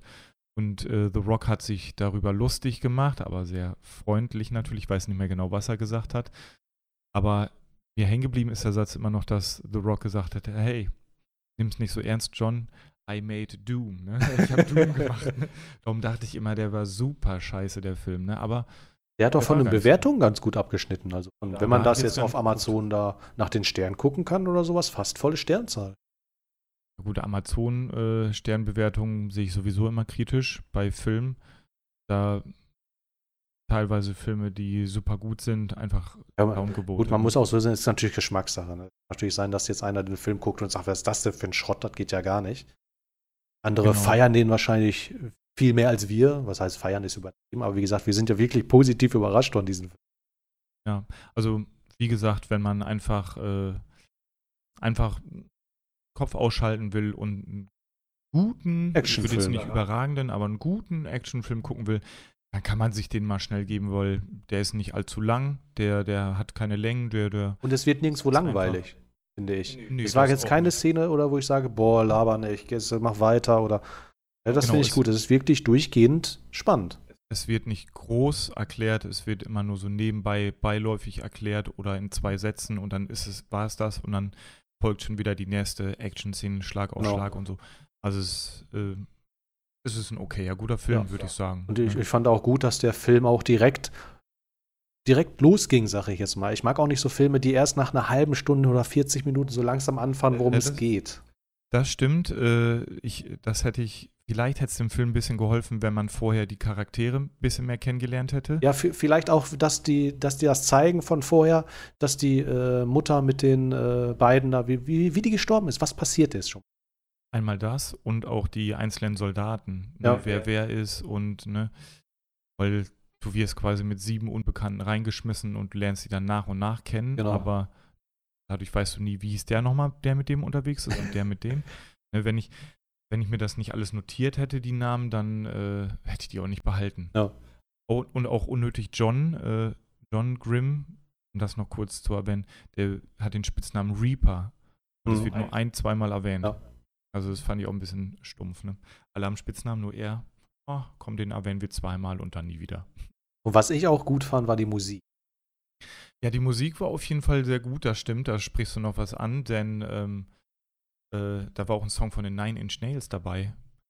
Ich glaube sogar der, der Titelsong. Und ich meine, erkannt zu haben in einer Action-Szene, da, das war einfach nur so ein Instrumental, was auch von You Don't Know Jack, wer diese Spielereihe kennt, wenn, wenn quasi die letzte, ähm, äh, äh, das Ende vom Spiel, ich weiß gar nicht mehr, wie das, wie das äh, heißt, die letzte Kategorie, die man machen muss, das Jack Attack, genau, Jack Attack heißt das.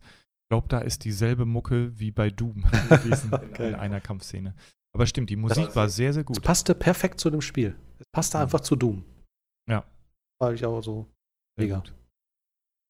Ja, dann würde ich sagen, also schaut euch den Film gerne an, wenn ihr mögt, ne, an einem verregneten Sonntagabend oder so, ne, denn äh, lohnt sich auf jeden Fall. Und äh, dann würde ich sagen, war es das auf jeden Fall mit Doom. Jo. Ne? Danke nochmal fürs äh, dabei sein. Ja, danke, dass ich dabei sein durfte. Ja, es hat, äh, hat mir sehr viel Spaß gemacht, Ja. mit dir mal wieder zu podcasten. Ja. Ne?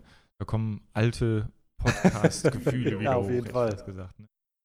Genau, wir haben es zwar schon am Anfang äh, erwähnt, aber wir sagen es hier jetzt auch nochmal gerne und ich werde das auch in den Show Notes verlinken. Den Ape, den könnt ihr auf Twitch unter GamerPixel TV, ähm, könnt ihr euch gerne an, anschauen und äh, anfeuern bei den Videospielen. Was spielst du denn aktuell eigentlich so? Äh, aktuell, äh, momentan muss ich jetzt eben kurz wühlen. Ähm, Secret of Mana, das ist ein Spiel aus den 90ern vom Super Nintendo. Äh, ich weiß allerdings nicht, ob ich das zu Ende spiele, weil es ist fucking schwer. es ist wirklich verdammt schwer. Und ja, zwischendurch noch ein bisschen Mario Kart halt. Ja, ja gut, Mario Kart geht bei dir. Ge immer, geht ne? immer. Geht immer. Gut, dann, äh, wie gesagt, Dankeschön fürs äh, Zuhören, meine lieben Leute. Und äh, ihr kennt das ganze Spielchen ja, ne? Abonniert hier den Podcast, schreibt gerne auch Wenn ihr Kritik habt, schreibt mich auf Twitter an oder eine E-Mail an podcast.rowdyfubs.de. Und ansonsten würde ich sagen, bis zum nächsten Mal und ciao, ciao. Ciao, ciao.